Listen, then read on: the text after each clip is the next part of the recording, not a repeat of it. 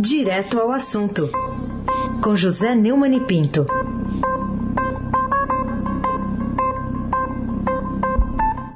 Oi, Neumani, bom dia.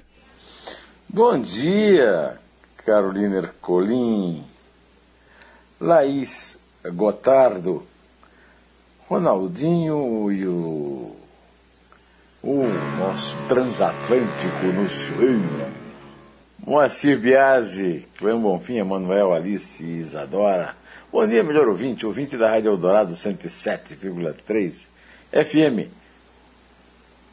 Carolina Ercolim, Tintim por Tintim. Fala para mim, Neumani, sobre a sua visão, né, ontem da fala do ex-juiz Sérgio Moro, né, como candidato, não falou que está ali como esse pré-candidato oficial do, do, Podemos, mas né, se colocou à disposição, enfim, do país, atacou o mensalão, a rachadinha. Que novidades você enxerga na filiação do ex-ministro da Justiça ontem?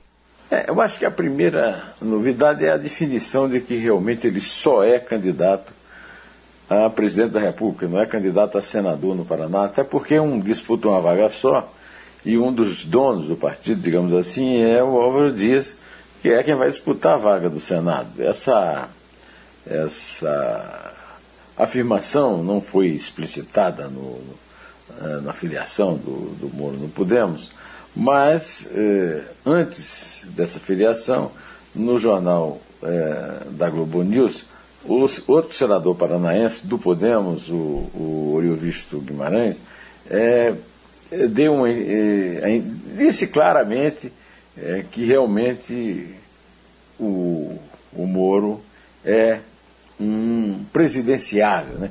um pré-presidenciável.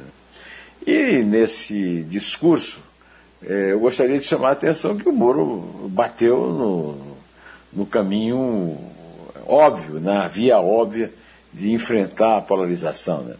Ele, ele falou no discurso de um Brasil sem petrolão, nem rachadinha. Com o petrolão e com o mensalão, ele atinge o PT do favorito Lula, que está em primeiro lugar nas pesquisas. A rachadinha, você sabe, Carolina, que eu não sou muito assim, simpático por, por esse termo carinhoso para um crime tão horrendo como é a extorsão de funcionários incapazes que recebem um salário mais alto, mas esse salário vai todinho em forma de dinheiro vivo para o parlamentar, né, o vereador, o deputado estadual, o deputado federal ou, senador, né, é, uh, e também o, é, deu para perceber no discurso do Moro, que foi um discurso competente, é, mais competente do que eu podia esperar, é, que com a, a, a volta à discussão sobre a possibilidade de prisão em segunda instância. Eu quero lembrar que o clã Bolsonaro era fanático por isso, mas o Flávio Bolsonaro foi o primeiro a trair. Assim que ele mudou é, de, do, do, de deputado estadual no Rio para senador. Como mudou também no foro, ele está apelando para o foro privilegiado, que a família Bolsonaro na campanha tanto execrou. Né? É, e é, é claro que a campanha do Moro vai ter uma, digamos, uma cobrança maior é, desse tipo de. das demonstrações de corrupção do governo, etc. Né? É, acho importante que ele tenha dito que não vai fugir da luta, né? É, e o Oriovisto contou que há um acordo entre ele, o Dória e o Mandetta, de que em abril qualquer um deles que estiver em primeiro lugar é o candidato e os outros dois apoiam. Né? É, agora, nesse é, esse momento, a candidatura do Moro é, é, está sendo feita no momento oportuno, porque a, terceira via foi completamente desmoralizada pela vitória do, do Arthur Lira e do Bolsonaro da, é, do calote dos precatórios. É, mas é, eu quero também ressaltar que o Moro prestou atenção nos bons conselhos que são dados.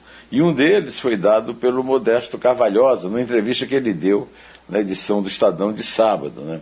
em que ele disse que o Moro. Não, você sabe, Carolina, você me acompanha aqui, você sabe da minha grande admiração, do meu respeito pelo Modesto. Uhum. O Modesto é o maior especialista em corrupção no Brasil, mas ele acha que corrupção não pode ser a, a cantiga da perua, aquela que é uma só. da candidatura Moro. Né? é, é, o, ele precisa apresentar um projeto para o país. E o, Moro veio com uma ideia, é, digamos, mater, né, que seria uma força-tarefa para erradicar a pobreza. Realmente a pobreza é um problema sério. O programa de qualquer presidente tem que é, ver uma coisa séria para erradicar a pobreza. E o Moro foi esperto, teve uma ajuda de algum marqueteiro, de contar com isso, com a, a força popular da expressão força-tarefa, por causa da Lava Jato, apesar de todos os problemas que a Lava Jato está tendo. É, mas então eu acho que com isso aí eu resumiria a, a, a, o comentário a respeito do lançamento da pré-candidatura de Moura à presidência. Carolina Ercolim, tintim por tintim. Muito bem. Também queria te ouvir sobre a posição do vice-presidente Hamilton Mourão, que contraria o presidente e apoia esse veto do Supremo Tribunal Federal ao orçamento secreto. O que, que revela essa opinião aí de, de Hamilton Mourão sobre a sua relação também né, com o chefe do executivo? Ô, ô Carolina, hum. é, ontem é, o, já, tinha, já se sabido do placar. Né? O placar foi muito mais elástico da, da, da manutenção da, da liminar da Rosa Weber do que as especulações saídas do gabinete secreto do ministro Gilmar Mendes. Falava-se empate, lembra? 5 a 5 hum. é, vai ser apertado. Foi 8 a 2 o, o, o, Gilmar ainda teve que encontrar uma explicação meio, meio leite, meio café, né? Olha, é, tudo bem, mantém as emendas de relator, mas com transparência, uma coisa que contradiz a outra. De qualquer maneira, é, só o seguiu o, o Cássio Nunes Marques, é, que segundo o Bolsonaro são é, é os 10% dele no, no Supremo. Né? Agora, o, na contramão do Bolsonaro, o vice-presidente Hamilton Mourão defendeu ontem a decisão da, da, dos 8 a 2, né, de suspender o orçamento secreto, um esquema de pagamento de emendas bilionárias, revelado em maio, numa reportagem do Breno Pires, lá de Brasília, no Estadão. Segundo o, o Mourão, o esquema montado pelo governo para conquistar apoio no Congresso pode ser considerado ilegal. É, é claro que o Bolsonaro foi. É, eu quero lembrar também o seguinte, que o Mourão teria sido, poderia ter sido uma peça fundamental no impeachment de Bolsonaro. Uma das causas do impeachment do Bolsonaro não ter nenhuma é, possibilidade de sucesso é que ele não teve o, o que os defensores do impeachment do Collor tiveram com o Itamar e, e os da Dilma com o Eduardo Cunha, que é, que é o, o grande professor né, do Arthur Lira. Né? Em relação a, a, a, quer dizer, o, o, o, em relação ao mal-estar que você é, perguntou a respeito do, do mal-estar dele com o, o, Bolsonaro, ele é óbvio. O Bolsonaro criticou muito, é, as anteontem, né, foi ontem, né, a decisão da Rosa Weber, é, dizendo que ela não é justa. Né, é, e, e ficou, apesar de, de você ver claramente assim um clima muito ruim entre os dois, é, é, contudo, essa, essa observação que eu insisto, né? O, o, o mal-estar não é suficiente para o Mourão ter uma participação ativa que tiver Itamar no Collor e Temer no Dilma. É, é, é, mais um obstáculo a abertura do processo de impeachment da Câmara, além de, de, de, também de revelar que não há, por parte do Mourão, nenhum estímulo a que o Aras abra um processo penal no STF contra a chapa da qual, inclusive, ele fazia parte. Carolina Ercolim, tintim por tintim. Falemos de inflação. PCA passa de 10% no ano e juros sobem ainda mais. Também está em destaque no Estadão de hoje essa notícia. Quais são as causas e os efeitos desse índice né, inusitado na vida do brasileiro desde o Plano Real? Carolina, é, o negócio da, da inflação está muito grave, está muito sério. É, agora, né, o IBGE é, divulgou ontem que a inflação de outubro foi 1,25%, maior resultado para o mês desde 2002, segundo os dados do Índice Nacional de Preço ao Consumidor, amplo divulgar o IPCA, né, divulgados é, pelo Instituto Brasileiro de Geografia e Estatística. a taxa foi a mais elevada deste ano, superou as expectativas mais pessimistas de analistas do mercado, ouvidos pelo Projeções Broadcast, que estimavam uma alta mediana de 1,06%. A aceleração fez uma a inflação acumulada de 12 meses chegar a 10,67%, ou seja, ultrapassou a barreira psicológica dos dois dígitos em outubro, e a meta era de 3,75%, perseguida pelo Banco Central em 2021. Agora, além desses números, são números que falam da economia, do mercado e tal, é, eu vi uma notícia ontem de que tem cesta básica aí em capital, uns 700 reais, né? 700 reais é o dobro do tal do auxílio, da esmola aqui, do Auxílio Brasil. Né? Um botijão de gás é 140 reais. Essa constatação, Carolina, não facilita a vida do Bolsonaro na disputa por um lugar no segundo turno da eleição de 22, não. Mais ainda de uma vitória. Porque a inflação atinge diretamente os mais pobres e corrói o valor de compra do tal do Auxílio Brasil. Lembrando que a Bolsa Família acabou e o Auxílio Brasil acaba no último dia do governo Bolsonaro, certo? Então, é, a, as expectativas são bastante é, complicadas para ele. Carolina Ercolim, tintim por tintim. Bom, a gente falou sobre Sérgio Moro, é, pretensões para 2022, e agora a gente tem um movimento do TCU, que mandou procuradores desenvolverem diárias. Dallagnol pode ficar inelegível, também está destaque aqui na caderno de política do Estadão. Em que, ao seu ver, essa decisão do corregedor do Tribunal de Contas da União, Bruno Dantas, afeta o futuro político do chamado lavajatismo, que, aliás, coloca né, o próprio Dallagnol dentro da, da questão envolvendo a ficha limpa, né, que ele tanto defendeu. É isso aí. É, essa ineligibilidade do Delanhol e do ex-procurador Rodrigo Janot, está também no mesmo processo do, do Bruno Dantas, é, é um problema prático.